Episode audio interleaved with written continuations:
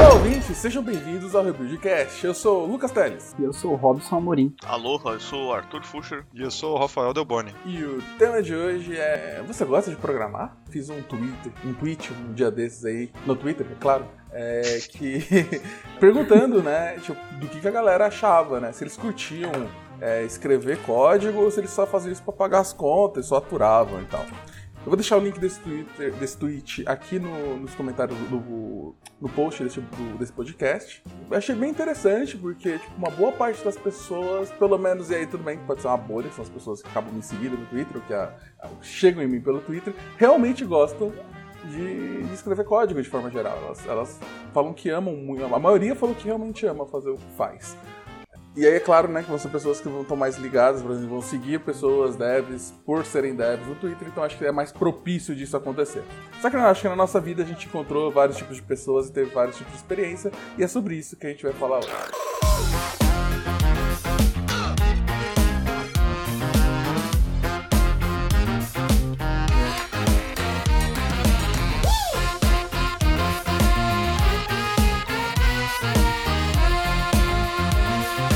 Então, vamos começar com uma pergunta simples aqui. Eu, trouxe aqui uma, uma, galera que acho que tem bastante opiniões fortes sobre é, gostar e, e, o quanto que isso importa de, de, realmente amar ser dev.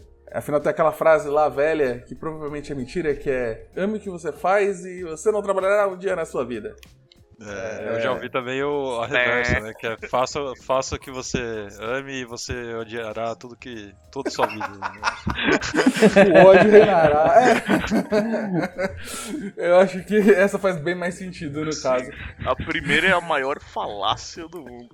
Não, não é, é, Eu vou dizer que é um meio termo de falácia, mas porque, tipo, realmente acho que se você conseguir aplicar alguma coisa que você gosta no seu dia a dia ali, que você vai ganhar para isso, vai ser bom. Vai ser bom, vai ser melhor do que você fazer algo que você não gosta. Porém, não vai ser essa ideia de você não vai trabalhar, um, nunca mais trabalhará na sua vida. Porque vai ter dias que é um saco, isso acontece. A gente nem sempre tá fazendo tudo que a gente gosta o tempo todo, certo? Sim, Afinal, é. ser dev, você não tá escrevendo código o tempo todo. Não é assim que funciona.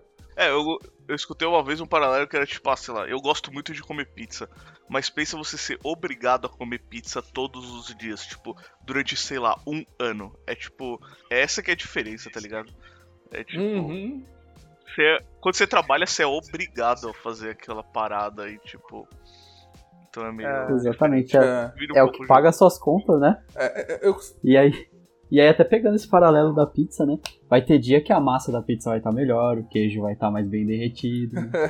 e aí se aplica exatamente ao trabalho ali de ideia também. Ah, sim. sim. Eu, eu, eu vou fazer um outro paralelo que, assim, por exemplo, eu poderia comer lamen todos os dias. Eu amo essa comida. Porém, não é só, não vai ser só comer lamen, porque eu moro na zona sul de São Paulo e eu teria que ir todo dia para liberdade para comer e pegar ônibus, pegar trem, vai ser um saco certo? Então tem, existe uma parte ali de sofrimento no dia a dia, mesmo que seja um bagulho que você goste. Nem tudo são flores, né? Tá um, um, convite, vem morar comigo, cara. Eu, aqui do lado de casa tem bastante lamen. Você ah, pode comer todo dia se quiser. Eu, aí eu tô ganhando duas vezes, ó. Não, eu acho que tem uma coisa que eu penso muito sobre isso, que até quando eu. É aquele sonho de todo dev, né? Que até esse dia a gente discutiu também, tá? De, do, do famoso vou vender minha arte na praia e tal, né? Que ele chegou à conclusão que a, pra alguns devs vender arte na praia é fazer joguinho, fazer jogos. É, vira desenvolvedor indie. É.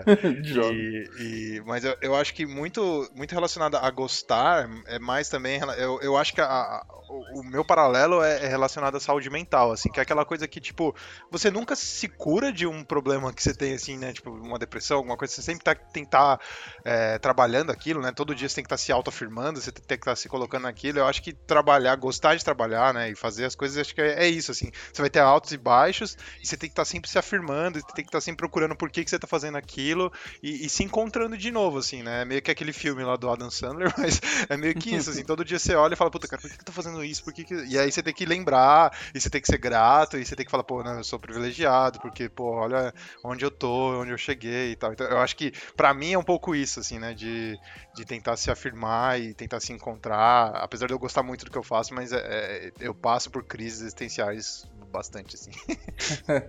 acho que isso da crise existencial, ela chega, né, pra todo mundo mais cedo ou mais tarde, né? É, mesmo com, com pessoas até de outras profissões que conversam também passam pela mesma coisa, né?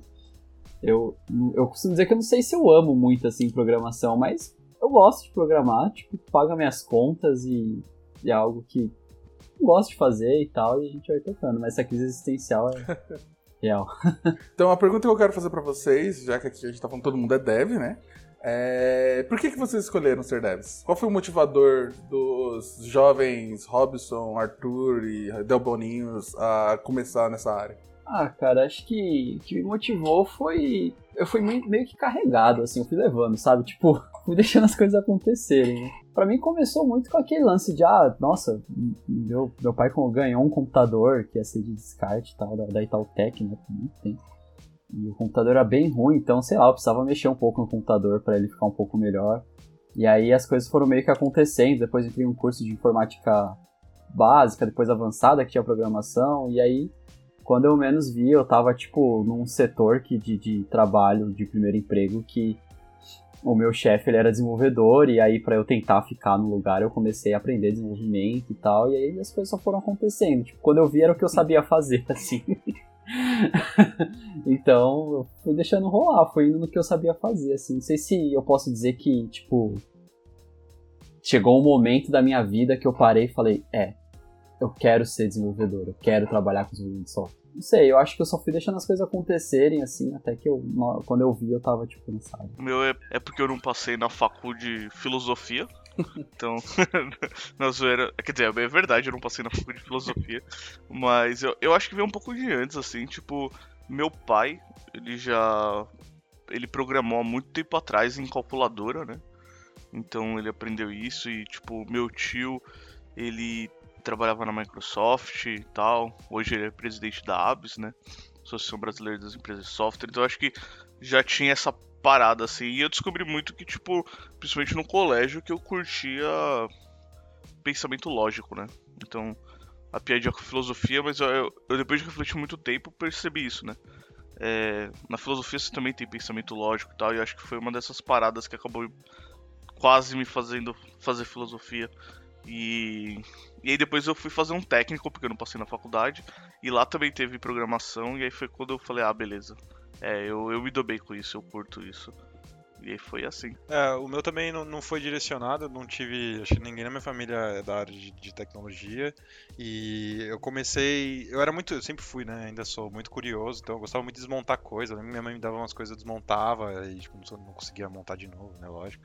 Mas. É, e aí eu, eu achava que era eletrônica, assim, né? Tipo, eu gosto muito de eletrônica ainda, mas era muito. Tipo, putz, eu adoro isso aqui, eu quero entender como funciona, por que, que o videocassete funciona desse jeito e tal, não sei o quê. E aí eu fui para um lado de eletrônica a vida toda, estudando, e fiz técnica eletrônica, fui, comecei na FATEC com mecatrônica, não, é, como que era? É me, mecânica de precisão, que é quase a mesma coisa.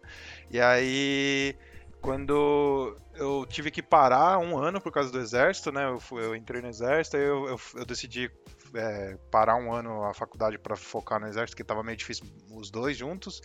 E aí quando eu voltei, bateu uma deprê, porque tipo, meus amigos da, da faculdade já estavam um ano na frente, é, Física 3 já não fazia tanto mais sentido, porque eu fiquei um ano sem ver Física, e aí eu, eu tava nessa. E, em paralelo eu fazia uns filhos de arrumar computador. Aí um amigo meu falou assim, oh, por que você não, não para essa facu aí, já que você tá tão mal, e começa a fazer uma facu de coisa, eu tento te arrumar um estágio aqui. E aí eu fiz isso, parei a facu, a FATEC, comecei uma faculdade é, particular de, de, de bacharel em análise de sistemas, e aí o dinheiro todo do estágio que eu ganhava, eu comecei a pagar a faculdade, então ficou elas por elas, e aí eu comecei a me interessar por, por tecnologia, por, pela parte, aí eu vi que na verdade o que eu, que eu queria mais na parte de robótica, de coisa, era, era a programação mesmo, assim, apesar de né, ter a eletrônica, e aí eu comecei a me interessar mais por programação. Mas eu fui ser programador mesmo na Lambda há pouco tempo, assim, três anos atrás. Assim. Sempre fui muito, queria muito ser, mas sempre fui analista, analista de, de, de negócios, é, meio que ali, meio que orbitando tecnologia e programação. Mas quando eu entrei na Lambda, né, que foi faz o que, três anos, quatro anos atrás, eu, eu larguei tudo, né, e comecei do zero minha carreira. Eu lembro que até eu, quando eu entrei na Lambda, eu falei, qual que é o menor salário aí que eu quero começar do zero? E aí, e aí que eu realmente eu comecei a me falar, me auto é, declarar programador. Assim. Eu tive uma história. Acho que eu tive um pouco de, de, de, de influência, porque meu pai, ele sempre foi técnico de máquina de escrever. Né? Para alguns são os computadores do passado. E a gente arrumava computador, vira e mexe, tipo, fazia manutenção, instalava o Windows e é, eu também ficava muito tempo no computador jogando, fazendo outras coisas. Eu sempre achei que eu gostava muito de computador. Eu tinha um irmão meu que ele era programador, mas na época não fazia a menor ideia do que isso significava, então não sei se isso foi realmente uma influência.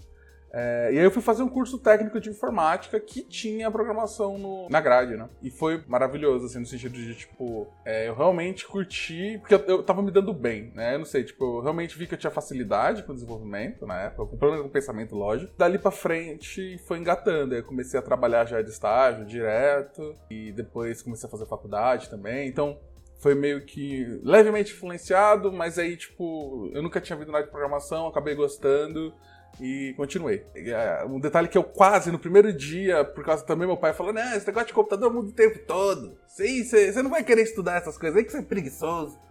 Aí eu quase mudei para eletrotécnica, só que aí não tinha como mudar de curso, porque eu já tinha começado, né? Então, graças a Deus, tô muito feliz de, de onde eu tô hoje. Então, é mais ou menos isso. Falando um pouco desse lance de influência, que você falou, né? Que seu pai falou, não vai ver isso daí que isso daí muda direto e tal, não sei o quê.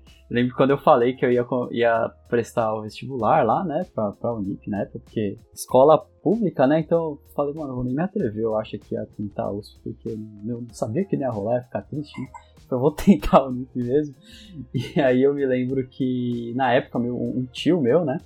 Ele falou: Não, não tenta, não vai para a área de, de, de, informática, não. Tem muita gente, já o mercado tá sobrecarregado. Você tem que fazer aqui, ó, arquitetura, advocacia, engenharia. Eu falei: Ah, tá bom. E aí meus. e aí meus pais, eles foram super. apoiaram, assim, né? Meu, meu pai e minha mãe, eles não, não são da área de, de, de tecnologia e tal. Né? Minha mãe, ela cursou enfer enfermagem e parou. Meu pai cursou psicologia e parou e trabalhou como fiscal de transporte e tal.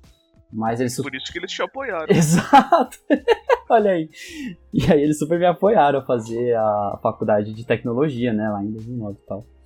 E deu tudo certo, graças a Deus, não me arrependo não. No fim, meus pais me apoiaram bastante, provavelmente meu pai, mas era mais no começo, acho que ele tinha esses receio ainda de ser algo que, talvez como era um curso técnico, de ser algo que a gente ia se perder. Mas errado ninguém tava, né? Porque mudar, muda, viu? E ah, sim. Porra, muito.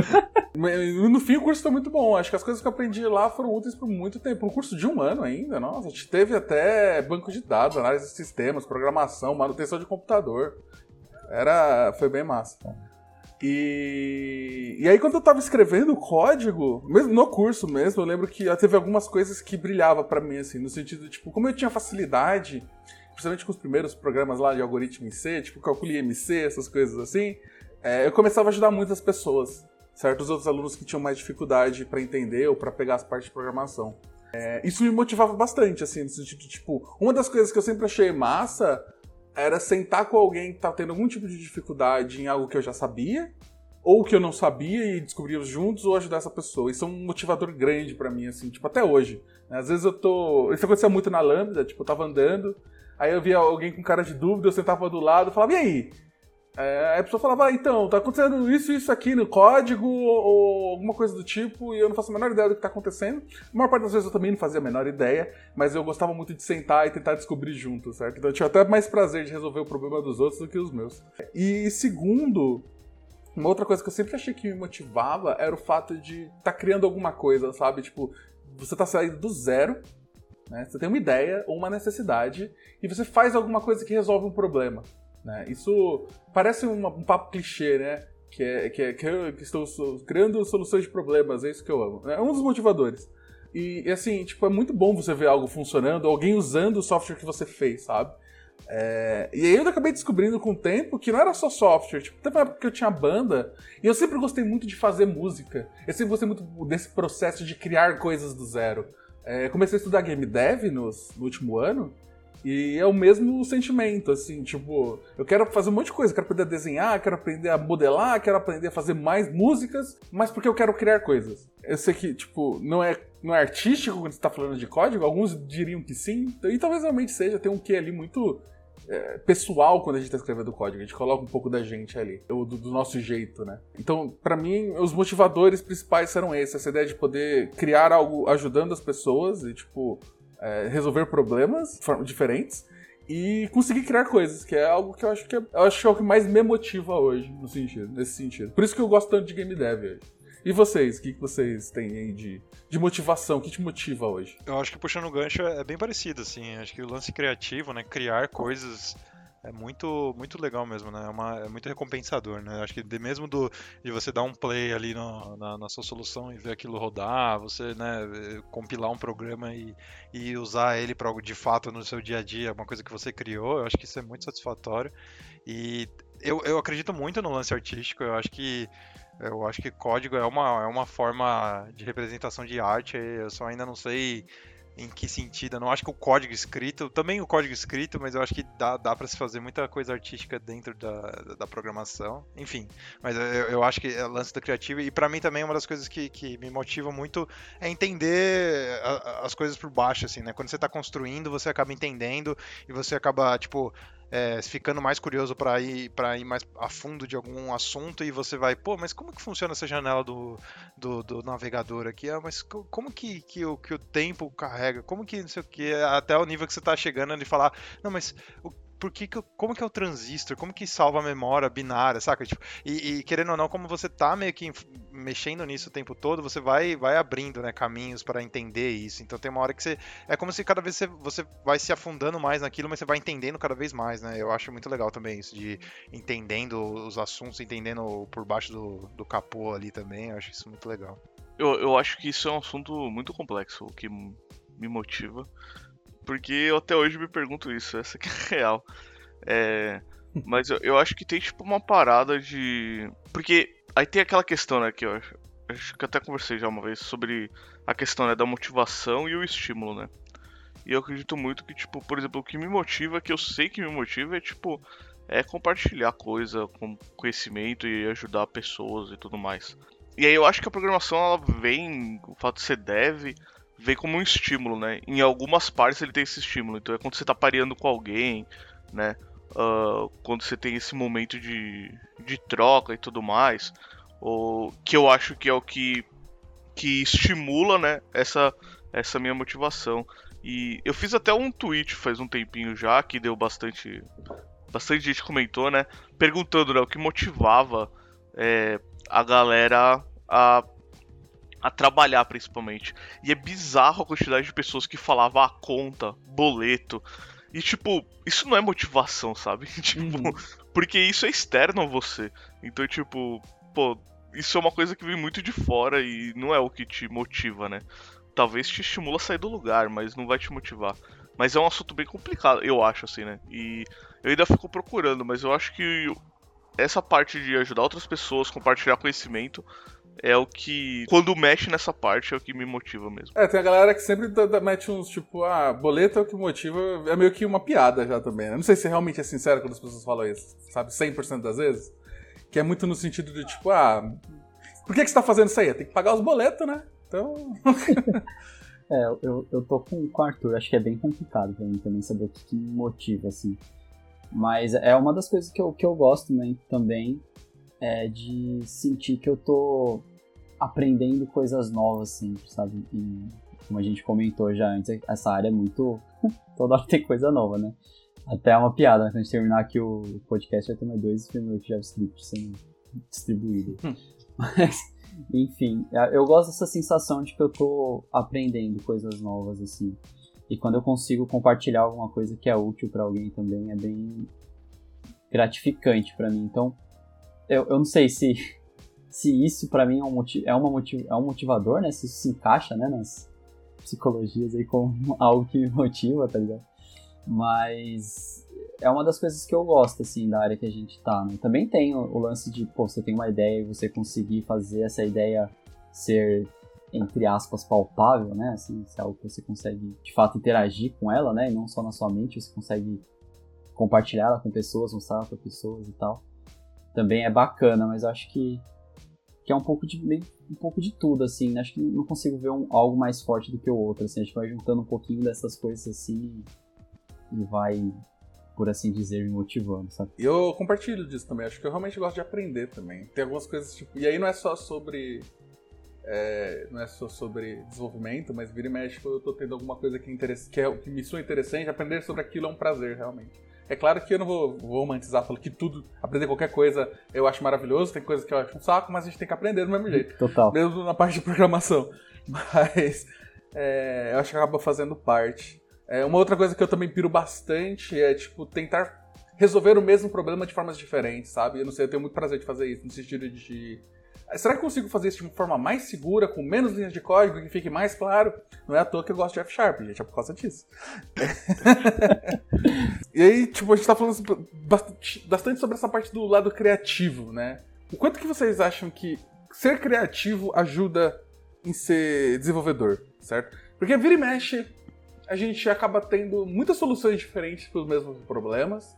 É, às vezes a gente consegue ser criativo de uma forma ruim, às vezes de uma forma que tipo, é muito simples, quer dizer, é, muito, é uma solução muito pequena, só que muito complexa. A gente praticamente não tem nenhuma pira com formatação de código, discussões bestas sobre esse tipo de coisa, né?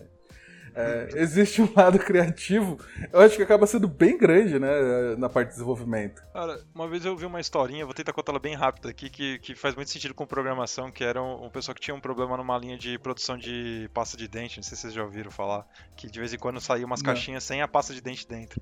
E aí os caras contrataram um monte de engenheiro para fazer uma balança que vai, vai pesando todas as caixinhas que passava, e aí, putz, ficou, né, mó tempo trabalhando aquela balança, porque às vezes a balança não pegava, que tava vazia a caixa ainda assim, era super precisa, mas às vezes não passava. E aí, depois de um tempo, o problema desapareceu. Tipo, não conseguiram resolver, os engenheiros ainda estavam estudando, e os, caras chegaram e foram na produção e falaram, oh, que problema da, da, das caixas vazias? Como que vocês resolveram? Não tá dando mais problema? Que a balança tá funcionando agora?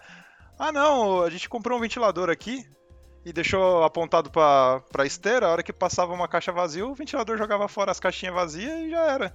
Então, tipo, eu acho que em programação tem muito disso, né? Às vezes acho que quanto mais a gente estuda e mais a gente vai a fundo no negócio, às vezes você acaba criando um monstro é, né, gigantesco para fazer um, um ali, um formuláriozinho, mas, tipo, querendo ou não, eu acho que é, a criatividade, ela te. É, maleabilidade da, da, do que a gente faz, né? Ela, dá essa oportunidade boa e ruim ao mesmo tempo de você poder fazer algo hiper complexo para resolver um problema hiper simples, mas ao mesmo tempo dos dois lados. Às vezes você tem um problema, um problema muito complexo que você consegue resolver também de uma forma simples também. Então, eu, eu, eu acredito muito que, que é, é, muito forte, assim, né? E, e você saber balancear a, o que você quer usar para resolver um problema e, e, e, o que, que, é a forma mais fácil de resolver o problema é, é, é bem. Eu acho que é, é, é, a balança que a gente tem que ter o dia inteiro ali na, quando tá pensando, né? Quando eu vou ser criativo para resolver alguma coisa. Acho que a criatividade, né? É, eu também sei, tipo. Eu não sei se eu me considero uma pessoa muito criativa, assim, mas, mas é, é muito disso mesmo, né? De eu acho que muitas coisas influenciam assim no seu lado criativo, né? Então, tanto pressão externa quanto quanto você se sente confortável para resolver o, o, problema que você tá, né? E aí isso vai variar muito de como você tá trabalhando, com quem você tá atuando, quem você tá, tá atendendo e tal, né? E aí, às vezes, esse seu lado criativo pode até ficar um pouco mais sufocado, assim, né? E você não tem espaço para para de repente aquele algoritmo super complexo que nem o Rafa falou, você, resolver de uma forma simples, né? Então talvez esse lado criativo não fique tão claro assim no, no dia a dia para muitas pessoas por causa muito do cenário, né? Mas eu acredito que rola assim esse, esse lado que a gente consegue às vezes ter aquele estalo, né? Sabe? Aparecer aquela lampadinha tipo desenho animado, você fala, putz, mano, olha só. Cara, é, eu acho que a gente. É, eu acho que você é criativo assim, Robson. Vou falar assim. O código ali no dia a dia, eu vejo assim. Olô, vejo assim. É, é, porque assim, eu, eu, eu, costumo dizer que o pessoal vincula muito ser criativo com algo muito não exato, sabe? E que programação é algo exato, de muito de exato, assim, de matemática. É, que são duas afirmações falsas. E, e, a gente acaba tendo que ser criativo. Eu acho que é, é muito raro e a gente sempre faz piadinha que a gente copia e cola as coisas do Stack Overflow para resolver problemas. É, mas a gente faz isso com alguns problemas que são normalmente simples ou que são muito comuns para todo mundo. A gente tem que ser criativo quando a gente está resolvendo um problema que, bem, ninguém resolveu ainda. E é claro, a gente exercita essa, essa criatividade com o tempo, vai, vai tendo mais, é, mais uma bagagem melhor para tomar melhores decisões e tal. Mas principalmente no começo, quando você a primeira vez que você está olhando para um tipo de problema, Acho que a gente é sempre criativo. Eu concordo, eu acho essa piada. Desculpa, Não eu acho essa piada muito infame do, do, Stack Overflow porque ela meio que ela meio que degrada as pessoas que estão começando no sentido de que não, não, necessariamente porque você copiou um pedaço do seu código do Stack Overflow, isso vai, ser, vai fazer seu código ruim ou te vai fazer menos criativo ou um, um programador pior. Até porque é, não, impor, ah, não, importa, se você começar a estudar uma linguagem nova, você vai acabar caindo nisso, você vai acabar lendo respostas de Stack Overflow de novo, né? Toda vez que você, você dá esse reset, né? E, e, e integrar esses códigos é, é, uma coisa criativa, cara. Imagina, eu, eu me vangloriava até de pegar, pô, pegava um pedaço ali, um pedaço aqui, juntava e fazia, resolvia meu problema, cara. Incrível, né? Mas, tipo, eu acho que é, é uma piadinha bem fã. É, é uma piadinha, né? Eu sou desenvolvedor full stack, full stack Overflow. Sacanagem. É, e, e, e, assim, e aí puxando um pouco, dando uma extrapolada, assim, na parada de criatividade, tipo, o que eu acho muito louco é. Você uh, vê, tipo, e eu já vi algumas apresentações nesse sentido que são. Tipo, eu já vi a galera que faz música ao vivo com programação, né? Então, tem libs e aí a galera vai mudando, tem um loop ali, vai mudando o script, vai mudando a música.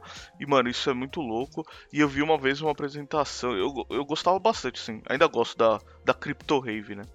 E, e ela traz bastante isso, né? Então eu vi uma apresentação, eu até tentei achar aqui o nome, mas não lembrei de uma mulher que ela não é daqui do Brasil, mas que ela é bailarina e uh, pro, é, programadora web, né? E ela fez uma apresentação que era é, construindo um website em três atos, alguma coisa assim. E era uma peça, basicamente, né? Então ela, tipo, ela mexia com animação na tela, alterando uma página de pesquisa do Google, fazendo as coisas se mexerem, aumentarem de tamanho, diminuir, sumir, aparecer, colocar coisa random e ela dançava junto. E, mano, é, foi, tipo, uma das melhores apresentações que eu já vi na minha vida. Então, eu acho que tem uma parada dessa também, que é, tipo, a gente leva, às vezes, muito pra exatas, né? Então, tipo, uhum. E aí quando você vai ver umas apresentações dessa, que é tipo a galera usando programação para coisa muito artística, tipo 100% artística, eu acho tipo também muito muito louco assim. Isso que eu acho massa assim da de desenvolver, né? Porque realmente se você usar a sua criatividade e tal, não tem muito limite, né? É, eu gosto da ideia de você poder usar código para se expressar, né? E aí pode ser tanto se expressar para resolver um problema lógico ali, alguma coisa de negócio, blá, ou fazer alguma coisa artística. E nesse, nessa, nesse mesmo nesse mesmo modelo, a gente tem, por exemplo, uma galera que, que existe uma área de programação de coisas é, bonitinhas, ou quer dizer, bonitinhas não, né? É, de coisas gráficas, né? Programação de shaders, esse tipo de coisa que é 100% criativo. Você está fazendo algo que é, é, vamos lá, na pra... não é útil em nada na prática, mas é um é algo bonito. É algo que, que, que, você faz as contas lá, escreve os códigos e você vai ter algo da hora na tela. Né? Então, tipo, se você tá curioso, você que tá escutando, tem um site muito maneiro disso chamado Shader Toy. Que é basicamente as pessoas escrevem shaders de coisas são incríveis, bonitas assim, que são em 3D e blá blá blá. E é só código. Eu acho que puxando no gancho do Arthur, o, esse lance de generativo eu acho muito. É uma coisa que eu achei muito mágica. Eu acho que a primeira vez que eu joguei Minecraft, que eu falei, cara, o cara construiu uma coisa que ele não sabe o que ele vai ver, sabe? Tipo, ele, ele, ele construiu um jogo que ele pode jogar e ele vai se surpreender, sabe? Isso, é, isso para mim foi muito mágico, assim. Eu lembro que eu fiz um bot na época inspirado nisso, que ele pegava, tipo, esse noise da atmosfera, né? O chiado da TV e desenhava coisa e jogava no Twitter de 15 em 15 minutos, assim. E ele ficava fazendo umas figuras geométricas randômicas, assim. Eu ficava pirando naquelas figuras, assim. Às vezes ele fazia uns GIF e tal. E eu, eu acho isso muito legal, cara. De tipo, você conseguir fazer algo que vai te surpreender, sabe? Você se expressou fazendo algo criativo e, e, a, e a, a, parada que você construiu, eu não tô falando de inteligência artificial, né? O algoritmo que você construiu ali, ele vai te surpreender de forma criativa também. Ele vai, vai poder de vez em quando mostrar uma coisa muito bonita para você, né? Isso, isso para mim é muito foda. É, a gente pode ir também pro extremo, né? Porque a gente tava falando de desenvolvimento de jogos. Desenvolvimento de jogos é praticamente 100% criativo. Você tem que ser criativo na solução dos problemas e no, no game design. Se você estiver fazendo tudo, é claro, né? Mas é na arte, na música. Então, tipo, é a expressão máxima ali de criatividade artística. Eu sinto que são jogos.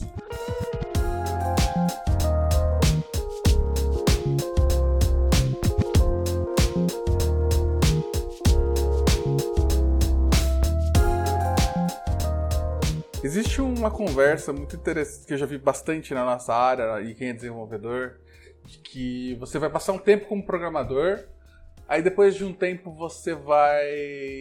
Você vai, né, você vai aumentando ainda ali no seu cargo de desenvolvedor até o momento que você vai virar gerente de desenvolvedores, certo? É, e tem uma galera que acreditava. No passado acho que tinha mais, mas que, tipo, era evolução normal, né? Eu sempre tive. Eu sempre. Nunca. Quer dizer, eu nunca quis isso para mim, por exemplo. Tipo, ah, você quer virar um gerente de desenvolvedores ou continuar codando? Mano, eu quero continuar codando. Eu quero continuar fazendo isso, que é o que eu, que eu realmente acho que é massa, que eu me divirto fazendo. É... Então, já tive essa proposta, não? Normalmente você vai ganhar mais, né? É, e é sempre colocado com uma evolução. É, muitas pessoas colocam como uma evolução normal da carreira, né? É, o é, que, que, vocês acham sobre isso? Vocês já tiveram essa, essa, essa, esse tipo de oferta e vocês acham que é algo interessante? Porque, teoricamente, se você para de codar para virar gerente, talvez você não gostasse tanto assim de codar. Ou. não sei. E aí? Eu, eu acho que isso vem muito relacionado àquela pergunta que é o que te motiva, sacou? Então, tipo, pra mim é. Eu tenho, eu tenho, tipo, realizado que cada vez mais o que eu curto é ajudar outras pessoas. É, então, tipo, ver outras pessoas se desenvolvendo, por exemplo, pra mim, é muito massa isso. Então, isso eu sei que me motiva. E aí entra, um pouco nisso, né? Tipo, hoje eu consigo fazer isso como? Pareando, tipo, evangelizando, tipo, testes, é, boas práticas, que é uma coisa que eu curto. E, pô, quando eu consigo passar isso para alguém, de alguma forma, isso é uma coisa, isso é muito massa. Mas se você tá falando que, tipo, quando você for, sei lá, virar gerente, você vai conseguir fazer isso também, então eu vou conseguir, tipo, fazer com que pessoas evoluam e aprendam. E se é isso que me motiva, então beleza. Tipo, eu acho que é um pouco diferente de tipo, ah, você vai ganhar mais grana sacou? Tipo, e só pela carreira. Eu acho que é tipo um pouco a mais do que do que isso. Mas também você tem que ver o que, que é gerente, né? Aí a gente entra numa discussão eterna aí se é tipo, é alguém que só fica tipo cobrando prazo, aí também já já não é o legal, né? Então, eu acho que é polêmica. É polêmica. Mas eu, eu, eu, acho muito bonito isso que você falou, do lance de ajudar pessoas a se desenvolverem e, e meio que respondendo essa pergunta, eu acho que é totalmente dire... é, é relacionado mas tem, tem dois lados do, do, do, ajudar, né? Porque, por exemplo, você pode ajudar a pessoa a crescer na carreira como um profissional, não pensando na parte técnica, mas como uma pessoa de evoluindo e sabendo se é, tendo soft skills e sabendo desenvolver é, é, conversas com outras pessoas e sabendo como se crescer né, na carreira em, em, geral. E tem a parte técnica, né? Aí, então, tipo, além desse branch que você falou de, puta, eu gosto de ajudar a pessoa, mas para qual lado que você quer ir, né? Você quer ir pro lado de crescimento profissional ou você quer ajudar a pessoa na parte técnica, né? Porque para mim, eu, eu, eu, gosto muito também, né? Eu acho muito legal você mentorar alguém, ajudar alguém e de repente do nada a pessoa tá te ensinando e você vê a pessoa e aí de repente a pessoa vira do nada e te dá um feedback. Cara, se não fosse isso, pô, você me ajudou pra caramba a crescer com isso. Cara, é uma das melhores sensações, assim, que você tem. Eu acho que de até de código rodar acho que você tomar um feedback desse é uma das melhores sensações que, que eu já tive, assim. Mas é, eu ainda fico muito balançado porque é, é, é justamente isso, né? Você tem a, a linha do, do, gerente, do cobrador de prazo, você tem a linha do cara que vai te orientar a crescer profissionalmente e vai te ajudar a, ter, a balancear sua vida, carreira e, e, vida pessoal, e vai ter o cara que vai te ajudar a saber fazer um código legal, a usar teste, a usar as ferramentas que tem.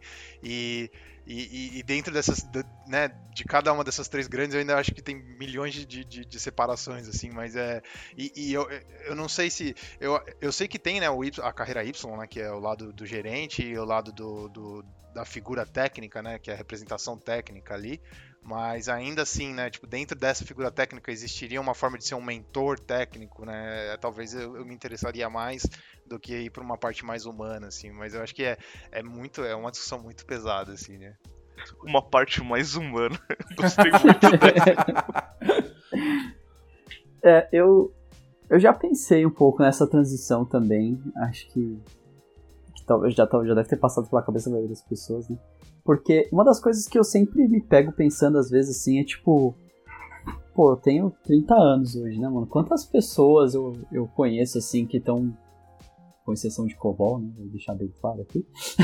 que são mais velhas e que estão codando, assim, sabe? E aí eu paro para ver, e as outras áreas, assim, eu vejo mais pessoas mais velhas é, trabalhando, né? E, e não muitas pessoas desenvolvedoras, mas mais velhas, né? Mas tem muito do lance da nossa área também ser uma área de trabalho assim relativamente nova, né? Não é uma área muito antiga. Claro, tem lá o Cobolzão e tal, mas dessas linguagens que a gente está tocando no dia a dia são relativamente novas, assim, né? Então talvez tenha um pouco disso, né? Mas já pensei nesse, nesse lance de, de ir para a área de negócio. Acho que todo mundo já ouviu esse discurso mesmo, né? Que o pessoal comentou, vocês comentaram. Mas. Não sei, não sei. Eu, eu, eu acho que mesmo que se, se um dia a minha carreira migrar para esse lado, eu, sei lá, continuaria codando de alguma maneira, porque não sei, é aquele lance, né? Eu gosto de fazer, eu gosto de codar, eu gosto de transformar uma ideia em algo palpável, assim, né? Eu, eu gosto de fazer isso. É claro que o trabalho de desenvolvedor não é só você codar, né? Então tem muito de você interagir. É mais, na verdade, você interagir com as pessoas que estão escrever código, né? Mas eu gosto da parte de escrever código, assim, acho que, que eu, eu, gostaria de continuar fazendo isso se possível, assim, sabe? É, eu costumo dizer assim que eu tava pensando assim, é, meu, se eu ganhasse na Mega Sena hoje, eu não ia mais trabalhar, claramente. Mas eu ia continuar codando. Provavelmente eu ia escrever coisas que eu acho maneiro, sei lá, mexer com jogos, alguma coisa realmente mais puxada pra criatividade. Mas eu ia continuar querendo escrever código ou gerar algum conteúdo para ensinar as pessoas, coisas desse tipo, open source. Acho que seria muito uma vibe dessa. Então, tipo, é, acho que isso é um indício de que a gente gosta quando você fala assim, meu, se eu não tivesse que trabalhar nem nada, eu continuaria fazendo isso aqui bastante. Mas Opa. só um, um, complementando um pouco, é tipo, é, é uma coisa muito bizarra isso, que é tipo, quando a gente tá falando de uma pessoa, sei lá, ir pra área mais de gestão, a gente tá falando. A gente basicamente, tipo, entra numa vibe de tipo, essa pessoa para de codar. E, e aí eu tô falando do trabalho, tá? Por fora, uhum. beleza. Mas, e eu acho isso muito zoado. É tipo, pô, por que não, sabe? A pessoa da. Ali, tipo, ah, participar de um mob e, e, e, discutir, tipo. Você. Eu acho que a gente tem muito disso, né? Que, tipo. E, e talvez seja. Se pá ter preconceito contra a galera de gestão, porque a gente já apanhou tanto e já foi tão ruim essas paradas. Que é tipo. Uh, rola um pouco disso. Tipo, ah, continua fazendo suas burocracias aí e não, não veio dar pitaco aqui no técnico e tal. É, mas eu, eu sinto bastante isso, tipo, que a gente tem um pouco. É, eu acho muito complicado isso, né? Porque a gente tem que separar meio que tudo em caixinha, né? E eu acho isso muito zoado. Do. Da gente meio que ter essas coisas pré-definidas e tal. Então eu sinto bastante que, tipo. Eu não. Eu não vejo, tipo, se, for pensar hoje, por exemplo, no Nubank lá, o primeiro passo de gestão que tem é Tech Manager, né? E, pô, no meu time, meu Tech Manager participa de whiteboarding, participa de mob, roda. E eu acho isso muito massa, tá ligado? Eu acho que isso seria o ideal. E ainda nessa vibe, né? Porque aí seria tipo uma mudança de. Uma evolu... Teoricamente, uma evolução de carreira ali, mais voltada para as pessoas. A gente não tá falando de virar gerente e tal. Mas. A... Quando você sempre tem aqueles momentos que a gente tá meio, meio down na, na carreira, eu acho. É, eu já tive um momento que eu tava até trabalhando numa agência e tal, eu tava meio desgostoso com, com, com, É uma época que eu não tava querendo muito saber de programar, não gostava tanto, tava fazendo só pro trabalho, então eu tava, tava uma vida bem triste, na verdade. Você sair de casa todo dia de manhã para fazer algo que você não quer é coisa, uma coisa muito horrível. E aí acho que foi também por alguns lugares que eu trabalhei antes desse lugar que, que me deixaram nesse, nesse, nesse clima meio down. É, e até eu lembro que foi uma época quando eu comecei a trabalhar com o Lucas Bertin, essa pessoa maravilhosa. É, e ele, ele tava naquela vibe de ter aquele amor, sabe? De tipo, meu, eu gosto muito de codar, olha só que divertido isso aqui. Ele começou a mostrar um monte de coisa, a própria empolgação dele me reacendeu a chama, eu diria.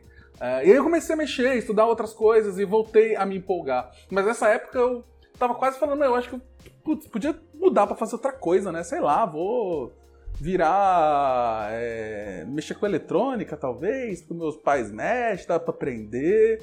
Tava de saco cheio, mas isso conseguiu ser, ser, ser, ser meio que superar, sabe?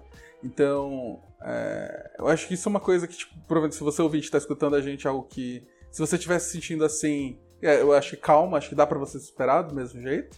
É, e é normal você ter esses momentos de down, de, de meu, uh, eu não quero mais fazer isso, eu não tô afim de fazer isso, às vezes é só trocar de trampo e já resolve. Vocês já tiveram esse sentimento também? Putz, é, muito. Eu acho que eu tô 15 anos trabalhando já, acho que já tive umas quatro crises existenciais nesse sentido. E eu, eu queria duas coisas importantes aqui. Primeira é o ódio ao Lucas Bertin, Ele é uma pessoa incrível, vocês não conhecem ele. Ele, ele não é muito ativo em rede social, mas ele é um ser humano que é incrível, assim, eu não sei dizer. Ele é uma pessoa que te anima quando você tá para baixo. Ele surge. Ele parece, tipo, o mestre dos magos, só que do bem, assim, no sentido que ele sempre surge quando você tá mal e, e te dá um remeleixo na sua vida. Assim, é incrível. É, saudades. Eu falo com ele direto, mas saudades.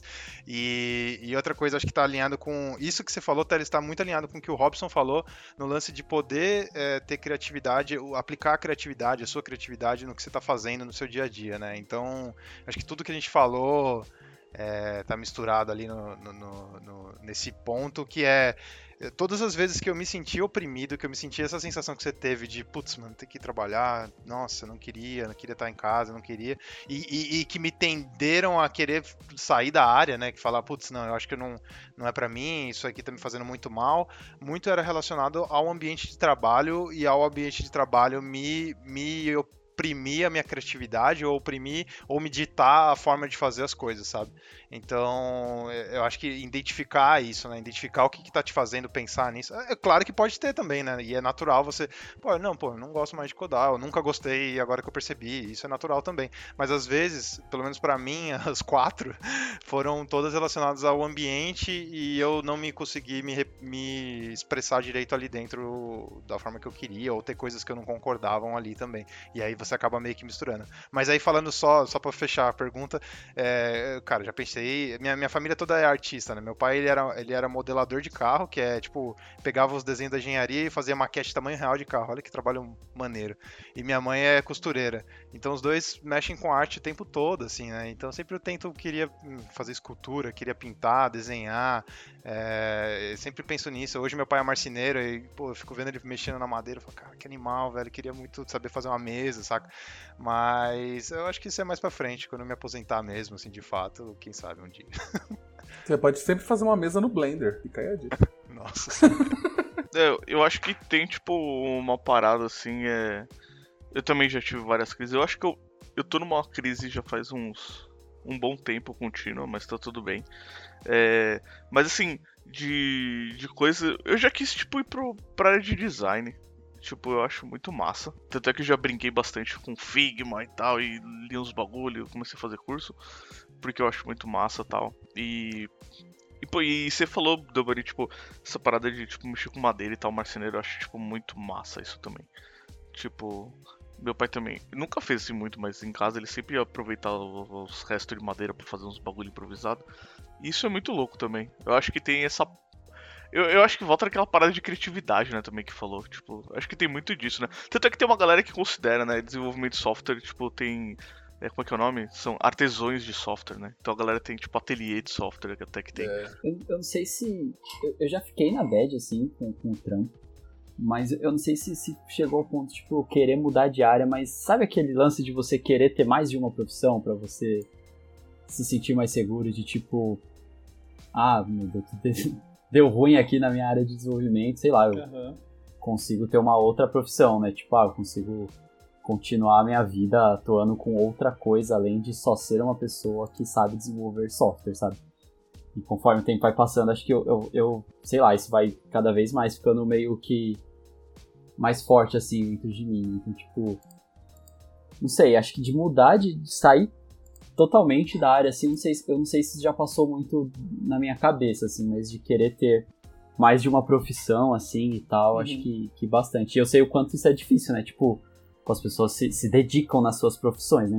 Cada um na sua profissão. Imagine você conseguir se dedicar em duas, né? Então, por isso que hoje eu ainda sou só. só, só minha, profissão, minha profissão é ser uma pessoa desenvolvedora, né? Mas hum. acho que isso passa bastante na minha cabeça, sabe? É, eu acho que isso, o sentimento pode vir mesmo você não querendo mudar de área, né? Você pode estar tão. Às vezes você, tipo, eu não sei o que eu quero fazer, eu só sei que eu tô de saco cheio. isso pode acontecer também. É, mas acho que o mesmo vale, no sentido de, tipo. Às vezes você precisa apenas de mais liberdade criativa, talvez ou de um lugar com mais pessoas que estejam empolgadas com, com, com, com o trampo, certo?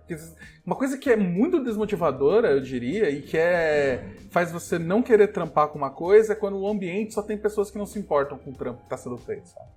É, e tem vários lugares que, assim, normalmente, sei lá, você trabalha em lugares que tem muitas pessoas terceirizadas e com ambiente ruim, é, o pessoal não tá muito preocupado em fazer as coisas direitas, estão mais preocupados em, tipo, entregar o mínimo possível e. Isso é um clima ruim, sabe? Se você gosta daquilo, se fica muito tempo nesse exposto a esse tipo de coisa, é, você vai brochando, né? Bastante até. É, aí nesse caso é sempre bom mudar de ambiente, sei lá, às vezes até comunidade, comunidade, às vezes não. A comunidade vai te ajudar bastante nisso, tipo meetups, ou trocar ideia com uma galera que tá na vibe de querer ajudar, sabe? E, e uma dica que eu dou para todo mundo é terapia, gente. Terapia ajuda a se entender, ajuda a entender o que tá acontecendo com, com o que tá dentro de você e o que tá ao seu redor, e até descobrir se o problema é a empresa ou se é você mesmo no sentido de não se encontrar ou não. Então uhum. acho que é, façam terapia, é muito bom. E aí, ainda nessa, nessa brincadeira, eu quero fazer uma outra pergunta interessante. Para uma pessoa ser uma, uma boa desenvolvedora, certo? Para a pessoa tipo falar assim, é, isso aqui é um, você é um bom profissional, ela tem que gostar do que faz. A gente pode falar que, bem, provavelmente se a pessoa gosta, ela ama fazer aquilo, a chance dela ser uma boa profissional naquilo é maior, porque no final das contas é mais fácil para essa pessoa consumir, estudar e entender mais sobre aquilo, teoricamente. Mas o contrário rola, vocês acham que uma pessoa, mesmo que ela não goste, ela consegue ser uma, ela pode ser uma boa profissional, uma boa dev, uma boa programadora, uma boa pessoa programadora? Conheço uma pessoa que ela não gosta, ela chega, ela dá 8 horas certinho assim do, do horário de trabalho, ela desliga completamente de tecnologia e ele foi o meu primeiro mentor, assim, é o, é o Paulo Augusto, esse, esse rapaz. Ele, ele, ele gosta muito de esporte, de coisas nada a ver com tecnologia, mas, cara, é, para mim ele era uma figura técnica incrível, assim. Ele era ele é, né? Ele trabalha muito bem, assim, ele tem uma, uma, uma frente muito boa de, de, trabalho, de saber e de puxar coisas técnicas e ser rápido para fazer análise de problema e resolver bug em produção, essas coisas. Eu acho que ainda mais no ambiente que ele trabalha, que é um ambiente bem mais travado. E, então é, é, é possível, assim. Não acho que é uma é uma coisa que depende um do outro, assim. Né? Acho que vendo essa pessoa, essa figura, não sei se isso se aplica a todo mundo, mas eu acho que vendo essa pessoa como um exemplo, eu posso dizer que é possível, assim. É, eu sinto bastante que tem, tem aquela galera que, tipo, consegue, tipo, ah, eu, vou, eu preciso fazer isso daqui, então beleza. Então, tipo, eu vou, sei lá, estudar e vou fazer isso daqui e beleza. Tipo, encarar aquilo realmente como uma obrigação, um trabalho, uma coisa que tem que ser feita. Então, tipo, eu vou estudar e vou ser profissional, tá ligado? eu acho que tem, uh, tem bastante disso. Então eu conheço também pessoas que são assim e que, tipo, ah, desliga o computador e nem quer ver, tipo, o código de novo. Às vezes não quer nem ver o computador de novo. E que são pessoas que, tipo, pô, são boas no, ali na, no trabalho delas e tudo mais. Então eu acho que. Eu acho que é possível sim e não. Tipo, só que vai ter uma. Vai, tipo, vai encarar, acho que de uma outra maneira, né? Eu não consigo, eu, Arthur, particularmente. Mas eu acredito sim que não precisa amar. Eu acho que tudo vai depender da forma como você encara mesmo. Eu acho que. Eu também concordo que você não precisa amar a sua profissão, assim, de ser dev e tal. É, até porque eu me questiono muito se eu amo ser dev, né? Ou se eu só gosto tipo, de programar e tal. Eu acho que vai, vai mudar muito a forma como você encara mesmo, né? Então, querendo ou não, né, sempre tem aquele lance da forma como você acorda, né, o ânimo que você tem para trabalhar, né, se de repente a, a, a, é claro que isso vai variar muito, mesmo você gostando de ser uma pessoa desenvolvedora, né? Dependendo do projeto que você tá, se você tá trabalhando numa consultoria, se você tá trabalhando com um produto, qual fase que você tá, se você tá curtindo o que você tá fazendo. Mas eu acho que a pessoa não gostar totalmente de desenvolvimento, eu não vejo como um impeditivo para ela ser uma, uma boa pessoa deve, assim. Eu acho que é muito daquilo de, de, de da pessoa ser uma pessoa que se dedica naquilo que faz, sabe? Então, ah, puxa, eu não amo, mas cara, eu tô me dedicando aqui pra, pra ser bom no que eu tô fazendo, porque eu quero alcançar outros objetivos. Sei lá, eu quero ter um carro melhor, uma casa mais bacana, eu quero viajar para tal lugar no final do ano, eu vou me dedicar nisso porque isso tá me dando dinheiro e para mim não importa se eu amo ou não, mas eu quero alcançar esses outros objetivos, sabe? Então, eu acho que depende muito, assim, talvez isso influencie mais dentro do, do próprio ânimo da pessoa e a pessoa tem que encontrar os, motivos, os motivadores dela, assim, uhum, que a gente uhum, comentou uhum. lá no começo. É, mas aí a, a, outra pergunta que eu acabo fazendo também é assim, querendo ou não, quando você está falando de desenvolvimento e tecnologia, é algo que a gente é bombardeado de conteúdo novo, novas formas de fazer, novas ideias, novos tipos de, de tecnologia, de linguagens e projetos, o tempo todo. Então, meio que a gente é meio que obrigado a ter que consumir uma boa parte deles, nem que seja para saber se aquilo não é bom. E isso requer um esforço. Normalmente além do, do trabalho ali, do, do, das 8 horas que a gente tem para trabalhar no dia a dia. Quando você gosta, é muito mais fácil você consumir, porque você tá interessado em ver aquilo, porque você realmente. Não porque você precisa, mas porque tipo, acaba sendo um negócio mais natural, eu diria. Não é algo que você se força a fazer porque você precisa. Às vezes você só, só, só vê, né? É, e isso acaba tornando mais difícil. Eu acho que eu concordo plenamente, que eu já conheci pessoas que realmente não eram nem um pouco felizes com, com. Felizes não, vai, mas eu conheci várias pessoas que não amavam escrever código todos os dias, mas elas eram ótimas profissionais. É, mas eu imagino que é, é bem mais difícil, né? Nesse sentido de você ter que aprender várias coisas e se manter atualizado por algo que você talvez não goste. É, tanto assim. Né? Acho que o Arthur discorda de mim. É, eu acho que, tipo, a gente tem uma visão equivocada disso. Porque, tipo, pô, sei lá, o .NET 6 Preview saiu agora e eu já atualizei o projeto que eu tava mexendo porque eu queria ver e tal. E acho isso muito louco. Mas a real é, tipo, quantas aplicações, sei lá, você trabalhou em consultoria, aliás, todo mundo aqui, e quantos projetos você não pegou que, tipo, pô, ainda nem vão estar no .NET Core, sabe? É, pensando nisso, que, tipo, estão lá pra trás. São aplicações boas que estão funcionando, sabe? Então, tipo, eu, eu trabalhei muito tempo na TOTOS com a DVPL. E lá tem pessoas que, tipo, mandam muito, mas na tecnologia deles. E são pessoas que, tipo, não, não chegam em casa e vão ficar olhando todas as novidades do mundo, porque isso não se aplica lá. Então eu acho que, tipo, tem um pouco disso, assim. A gente saiu desse. Eu saí de lá por isso. Porque eu, eu tinha esse ímpeto de procurar coisas novas e querer estar atualizado e conhecer o que está saindo. Os 13 frameworks JavaScript começaram nasceram desde que a gente começou o podcast, porque eu acho isso da hora, eu acho legal entender e tal. É, mas eu acho que tem muita gente que não e que não precisa, tá ligado?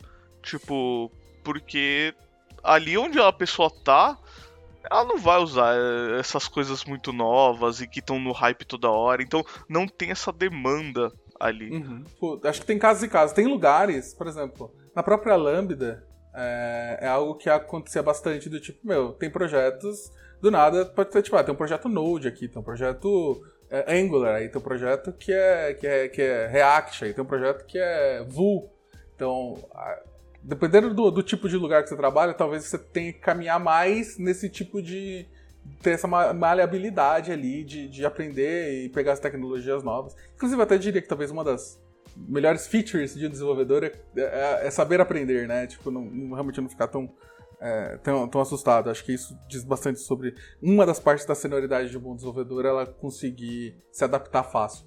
Mas acho que nesses casos talvez se dificulte um pouco. Eu só ia ah, complementar o ponto do Arthur que eu tava guardando isso pra mim, porque essa pessoa que eu até falei, ela trabalha numa empresa que não tem tanta variação tecnológica e dá para você se acomodar muito, assim. E aí é muito pessoal mesmo, de você querer se mexer e querer mudar, assim, né? Então. É, depende muito, né? De novo, depende muito de onde você tá. Mas eu acho que é, estudar essas coisas vai depender muito da área que você tá. E, e, isso é bom e é ruim, né? Porque eu lembro quando eu entrei na Lambda, ver aquela onda de, de tudo que eu não conhecia e aquele monte de projeto novo com um monte de tecnologia que eu não tinha a menor ideia. É meio assustador no começo, mas depois você acostuma e você aceita. Acho que vai um pouco também, sei lá, um pouco do background da pessoa, né? Tipo, é, da pessoa se sentir acomod se acomodar assim numa empresa e tal, e, e fazer só aquele trampo necessário para entregar suas tarefas do dia a dia. É, eu acho que vai muito também um pouco do background, assim, então. Não sei, sabe? Às vezes você se rola essa preocupação uhum. de tipo. Ah, mas e se der ruim nesse emprego aqui, tá ligado? Tipo. Será que eu tô. Eu tô.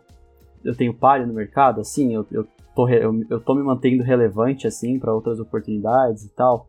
Então acho que isso pode influenciar um pouco, assim, no meu ponto de vista. Quando eu li a pauta, eu interpretei diferente essa pergunta e, e eu queria levantar aqui é, quando você falou uma pessoa precisa amar para ser uma boa dev, eu pensei no lado empático de amar outras pessoas, assim. Eu fui mais pro lado filosófico da coisa. Mas é, é, é que eu, eu, queria discutir isso um pouquinho, porque eu acho que é muito importante, né? Eu acho que empatia, é, é bizarro falar isso, mas não é bizarro, não, não é nada bizarro. É, empatia é muito importante, cara, tipo, para um programador, principalmente quando ele trabalha em grupo, em times, em, em uma empresa, porque às vezes a pessoa ela faz uma solução e aí tem aquele lance do criativo de fazer um negócio, mas ela escreve em mindfuck aquele negócio, que você não entende uhum. nada que você tá lendo. E, e, quando a pessoa é empática, pelo menos, né, esperamos que quando a pessoa é empática, ela escreva de uma forma que ela pensa no próximo que vai ler, não ela, mas outra pessoa vai falar, putz, a próxima pessoa que vai ler vai entender e vai me agradecer por isso.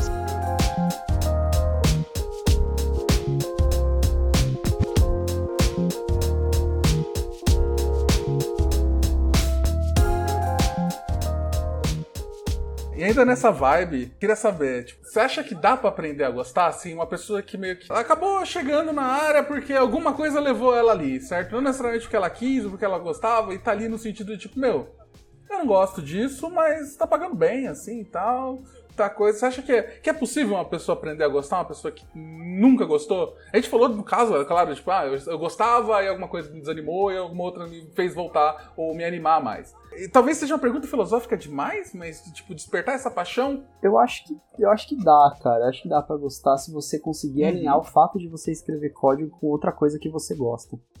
Então, uh, por exemplo, né? É sei lá, a pessoa, como o Arthur falou, né? Então, de repente, a pessoa curte muito produzir música, né? Tipo, a pessoa gosta, sei lá, ela, ela de repente curte, né, a pegada de ser DJ e tal, mas ela tá trampando com desenvolvimento, né? E aí tem esse lance que o Arthur comentou da pessoa fazer a música ali com os scripts e tal. Claro que é, é bem fora da caixa esse exemplo, né? Mas eu acho que você alinhar o, o seu trabalho com uma pessoa desenvolvedora a, a, a, outra coisa que você goste, assim, então coisas do tipo, ah, não necessariamente vou estar só entregando feature para, sei lá, para um cliente que atua num ramo que eu não gosto, sabe? Tipo, ah, eu vou me esforçar para conseguir trabalhar, sei lá, na área da saúde, então codando software para que vai ajudar na análise de, e diagnóstico de exames, por exemplo. Algo assim. Então acho que dá para você alinhar, né? O fato de ser uma pessoa desenvolvedora com outras coisas que você tem interesse, né? E pode te ajudar a gostar. É, eu concordo. Eu acho que como tudo, né, na vida, a gente consegue, se a gente associar com coisas positivas, né, tipo treinamento de cachorro, mas é na real, assim, é, a gente consegue gostar de alguma coisa, assim. Mas é, é, é muito alinhado com isso, né? Acho que tem muito muito da satisfação pessoal com a necessidade. Eu acho que às vezes você junta um com o outro e você se descobre fazendo algo que você não, não imaginava fazendo, né? Acho que em todas as carreiras você ouve vários casos de pessoas falando, putz, por necessidade eu comecei a fazer X e aí eu vi que, pô, eu amo fazer isso. Então, eu acho que dá não só para aprender, mas também como se descobrir gostando, né? Do nada, assim, talvez você vai fuçar e aí você, você, ou por uma necessidade, sei lá, quebrou um driver, alguma coisa, vai fuçar ali, você vai aprender. Então acho que é totalmente possível. Sim, é. é eu, eu vou falar que eu acho que o ambiente também pode influenciar bastante. Eu já falei com pessoas na Lambda, na época que eu trabalhava lá, que falavam, meu, eu não gostava muito, não seguia a comunidade, não me importava, mas estar aqui com esse monte de pessoas que estão sempre falando e compartilhando esse amor. Então, no final, compartilhamento de amor sobre desenvolvimento e sobre criar coisas e como fazer as coisas melhor, é, despertou essa chama, sabe? Então, é, é, isso é uma outra coisa. Acho que um bom lugar, um trabalho, um bom lugar para se trabalhar e que tem várias pessoas que gostam do que fazem, que tentam entregar o melhor que elas podem. É, ajuda bastante, acho que ah, é, pode fazer você despertar essa centelha aí de, de, de amor. Compartilhe o amor, fica aí a dica, né, no final. que bonito. Um outro ponto que eu também acabo escutando bastante, e aí existe um julgamento, acho que para os dois lados, né? Que é escrever código e programar por lazer, né? Eu já vi gente é, reclamando do sentido, não, porque se você só escreve código nas 8 horas do seu dia, você não gosta do que você faz, você não é um bom programador. E ao mesmo tempo tem as pessoas que falam, putz, se o seu hobby é escrever código, putz, meu, para com isso, vai fazer outra coisa, vai correr, vai, sei lá, vai plantar bananeira, alguma coisa assim. É... E eu fico meio triste porque eu acho que os dois estão errados, né? Nesse sentido. Total, é. Então, meu, eu gosto Sim, muito. gerente da vida alheia, né? Eu, eu acho que os dois estão errados no sentido de, tipo, se você gosta e você consome código ou programação fora do seu horário de trabalho porque você gosta, isso vai te fazer bem profissionalmente. Isso eu acho que é indiscutível. É, é claro que se você só fizer isso vai ser horrível, porque é, é importante que a gente tenha outros hobbies. Mas eu gosto, por exemplo, eu, eu gasto muito do meu tempo escrevendo código mesmo fora da hora de serviço. Que seja pra, tipo, meu, como é que isso aqui ficaria se eu escrevesse com um modelo funcional? Ou mesmo para jogos. Jogos é uma coisa que, tipo, meu, eu quero escrever um. Eu quero conseguir fazer um joguinho. E aí isso me puxa outros hobbies. Então, ah, eu quero aprender a desenhar, fazer arte, fazer música, com o intuito de meio que juntar tudo. Então, meio que. No final é tudo software, mas acaba puxando esse braço para outras coisas, que tem muito a ver com o que o Robson falou até, de você vincular coisas que você gosta para você meio que criar o amor ali pelo que você tá fazendo.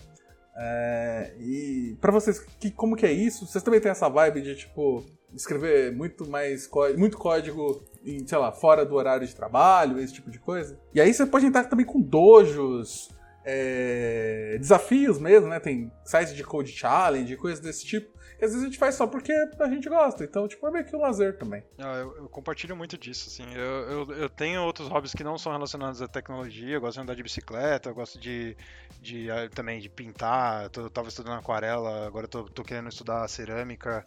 E inclusive comprei um de massa, comprei um quilo de massa, agora tô esperando chegar. Ah, Mas nice. enfim, é, eu, eu acho muito importante também, né, ter essa, essa vida fora do, do, do, da parte técnica, mas, putz, cara, eu acho que facilmente eu consegui ficar só, né? Meu hobby podia ser só tecnologia, assim, sem, sem considerar jogando videogame for uma tecnologia, mas é, só nisso, assim, porque eu, eu gosto muito, assim, e, e, eu gosto de, é igual você falou, às vezes eu tenho curiosidade, ah, mas como que usa tal coisa? Ah, como que uso tal coisa velha? Como funcionava no passado? Ah, vou escrever um emulador, ah, vou escrever em C agora. É, puxa, nossa, C é ruim pra caramba, como que eu faço pra deixar ele mais moderno? Aí você não acha nada, ah, vou escrever um repositório para fazer alguma coisa pra ficar assim. E aí você acha uma lib e você contribui. Agora que eu comecei a tirar um pouco dessa minha síndrome de impostor e tô conseguindo contribuir pra open source, porque eu me achava muito bostão para conseguir fazer isso, mas, é, e é muito legal, assim, você, você contribui para um, um, negócio, faz um pull request numa lib, e aí o cara aceita, e você fala, putz, eu contribuí com o código do cara lá da Polônia, e agora tem um cara lá da China usando. Tipo, é muito mágico, assim. Então, acho que tudo, tudo isso eu acho muito legal. E, e, aquele lance de código como arte e representações artísticas é uma coisa que eu piro muito, assim, de eu vejo muita gente fazendo coisas estéticas bonitas e trabalhando em cima de código, e, enfim, é algo que eu compartilho muito sei lá, eu acho que eu codo quase o tempo inteiro e quando eu não tô codando eu tô pensando em como que eu poderia estar tá codando. eu acho que esse aqui. Não. Tipo, eu gosto pra caramba. E. Mas eu acho que também tem aquela vibe de tipo, pô, ah, beleza, isso me ajuda muito mais na, no meu trampo, sei lá, como profissional. E. Mas eu acho que, tipo, todo mundo tem que entender um pouco o seu limite também, sabe? Uhum. É, eu sou uma pessoa que eu sei lá, curto pra caramba. E aí, isso é meio bizarro isso, né? Porque aí você faz uma par de coisa, aí você, porra, aí você olha o Teles mexendo no funcional e fica assim, carai, ó, tô fazendo uma par de coisa e não tô conseguindo chegar ali. E aí você fica nessa. Aí, tipo, então, é, sei lá, os, o podcast de vocês de 200 ferramentas pra command line e não sei o que lá, e eu tentando engatinhar no Vim ainda. E tipo, você fica, ah, preciso disso. Então eu acho que, tipo, também rola um pouco disso. Eu, eu, eu por querer sempre, tipo, eu tô codando o tempo inteiro e tal, querendo fazer isso, rola também um pouco dessa dessa parada, né, de tipo, quanto que você tem que parar. Então, tipo, agora eu, sei lá, eu comprei um livro para tentar ler. Eu já li ele duas vezes. É, tentei começar duas vezes o livro, porque eu não consigo muito ler. Mas eu acho que, tipo, eu, eu curto pra caramba desenvolver e, e, e, fazer a mesma coisa em várias linguagens. E, tipo, e uma coisa que você falou foi de, de Dojo, que eu acho que eu já participei umas duas, três vezes na Lambda, quando fez lá. E, pô, se tem uma coisa que, tipo, precisa voltar em encontros presenciais, é isso. É tipo, pô, como é legal você tá num bagulho e ver alguém resolvendo uma parada de uma forma que você não esperava e discutir sobre aquilo. E, tipo, ir rotacionando. Cara, é, isso, isso para mim é tipo. É um excelente programa de final de semana. É, o, é, é, basicamente o quebra-cabeça, é tipo um Rubik, né? A gente tá ali tentando resolver um problema de forma diferente. Às vezes um, um bagulho mágico, mas você fala, caraca, que da hora, eu não sabia que dava pra fazer isso. Eu esqueci. A Moment é maravilhoso mesmo. Sim, e o Delboni lembrou do Capture the Flag, que a gente participou e ganhamos. Boa time, eu, Teles e Delboni. E, e eu já tinha visto o campeonato disso, e pô, participar de um foi, tipo, muito massa, assim. Quero fazer sempre, é tipo, velho É. Essas coisas são muito boas. Se você não sabe o que é um Capture the Flag, eu vou deixar o link aqui um podcast que eu gravei com o Del Boni também, sobre um que a gente fez lá em 2019 e foi bem massa, aí dá pra você ter uma ideia mais ou menos do que é, mas é meio que um campeonato de hacking, entre aspas, hacking. Estavam comentando sobre escrever código e tal, fora do, do, do período de trampo, né? Tava pensando aqui. Acho que, que as maiores, maiores vezes que eu tô escrevendo código fora do período de, de trampo, assim, é quando eu tô escrevendo algum post, assim. Então, eu tô escrevendo códigos mais básicos, assim. Então, ah, eu tô escrevendo aqui, que nem a série que a gente tá fazendo, porque no Java, o blog do High Five Devs, sobre testes. Então, eu vou, vou escrevendo aqueles snippets de código para compartilhar com as pessoas e tal. E, e é, é, é, louco porque isso fixa também o meu conhecimento, né? Então, eu ajudo uma outra pessoa, né? Espero estar ajudando uma outra pessoa, mas também estou me ajudando, né? A fixar o meu conhecimento e, e tal, né? Porque é sempre bom a gente relembrar o básico, assim, né? Porque às vezes a gente acaba se preocupando muito com outras coisas e esquece, né, das fundações, assim. E, e sempre tem aquele projeto, né, que você fala, putz, mano, olha, isso aqui ficaria, seria uma coisa legal e ninguém fez, né? Tipo, você começa a fazer, aí você para, depois você volta, você deixa parado por mais um ano, aí você volta um pouquinho depois. então, Sempre, sempre vem aquele seu primo que fala, oh, mas você já viu isso aqui, ó? E aí é um projeto que faz exatamente o que você tava pensando em fazer, você fica triste. Exatamente, sempre tem, né, cara? Sempre tem. E aí acho que é, é, é um pouco disso a minha relação, assim, com códigos fora da, do, do, meu período de trampo, assim, sabe? Ou até aquilo que a gente comentou, né? Tipo, tô aprendendo uma coisa nova, né? Então. Ah, eu quero. Ganhei. Dá um exemplo, né? Eu ganhei um adesivo do Cosmos DB. Eu quero colar esse adesivo porque é muito bonito. Mas eu não conheço Cosmos DB, então vou dar uma estudada aqui pra poder colar o adesivo. pode ser poser, né? Você não pode vestir a camiseta da banda sem, sem ter ouvido pelo menos. Exato, você pelo menos falar o que, que, toca a banda, né? Tá ligado? Total, total. Mas é uma coisa também que eu queria falar que o Arthur falou sobre comparação, né? Eu acho que é, nesse sentido você tem que tomar muito cuidado para não ficar se comparando com os outros. Porque não necessariamente a pessoa ser um. É, não é porque ela tem. Ela só vive de fazer coisas de código e programação e faz isso no seu tempo livre e tem um ladrilho do GitHub totalmente cheio que ela vai ser uma melhor profissional, porque no final dos contos, de desenvolvimento não é só escrever código, tem outras, tem várias coisas, certo? Você vai ter que lidar com pessoas, com como lidar com projetos, são outras skills também que não necessariamente são ligadas diretamente com código, certo? É, eu acho que é, é, legal você se inspirar, mas não se comparar, certo? É, então isso é bem importante. E aí, só falando, acho que dos hobbies que eu tinha falado, tipo, a maior parte que eu tô fazendo tem alguma coisa a ver com tecnologia, então seria desenho, modelagem, música, que é tudo que eu quero juntar para fazer jogo, mas eu também tenho lá, um, pelo menos eu jogo um ping-pong umas duas vezes por semana, porque não seja um desenvolvedor sedentário, porque isso faz mal, gente. Isso aí fica a dica. Faça algum tipo Total. de esporte. Faça atividade física regular. Com certeza. É, exato. E eu acho que é isso, gente. Se você gostou do episódio, ou tem alguma opinião diferente, ou quer saber mais de alguma coisa que a gente não conseguiu responder aqui, pode deixar um comentário no post, pode responder a gente no Twitter. Nossos Twitters estarão no post também desse podcast. E eu acho que é isso. No mais nada mais. Eu acho que é isso. Sejam bons com os outros, façam terapia, se entendam, conheçam, não se comparem, compa quer dizer, ou melhor, não se comparem com outras pessoas, se comparem com você no passado. E, uhum. e, é isso aí, vamos, vamos compartilhar o código aí, galera. Vamos codar. Isso aí, tem empatia com quem tá começando, né? E. Total. Estenda sempre a mão e também pergunte quando você tiver dúvida e procure relacionar a programação que você gosta para ficar mais legal de escrever código. E acho que é isso. Tá tudo bem se você não gostar de programar, mas se você gostar de programar bastante, vem ser meu amiguinho aí, ou minha amiguinha. e eu gosto dos ladrilhos do GitHub. Eu também gosto, eu também gosto. Eu gosto pessoalmente, para ver o meu rolê. Eu falo, ah, que da hora, tô, tô tendo mais ladrilho, mas é eu meu. Eu confesso que eu tava pensando em fazer um porta-retrato digital para ficar printando os ladrilhos assim. É, é, Mas agora tem um que, eu, acho que é Skyline GitHub, alguma coisa assim, né? Que ele transforma seus ladrilhos numa cidade, né? Ah, ah sim. É? Oh, muito bom, muito bom. Então é isso? Falou! Falou, gente. Falou! Falou,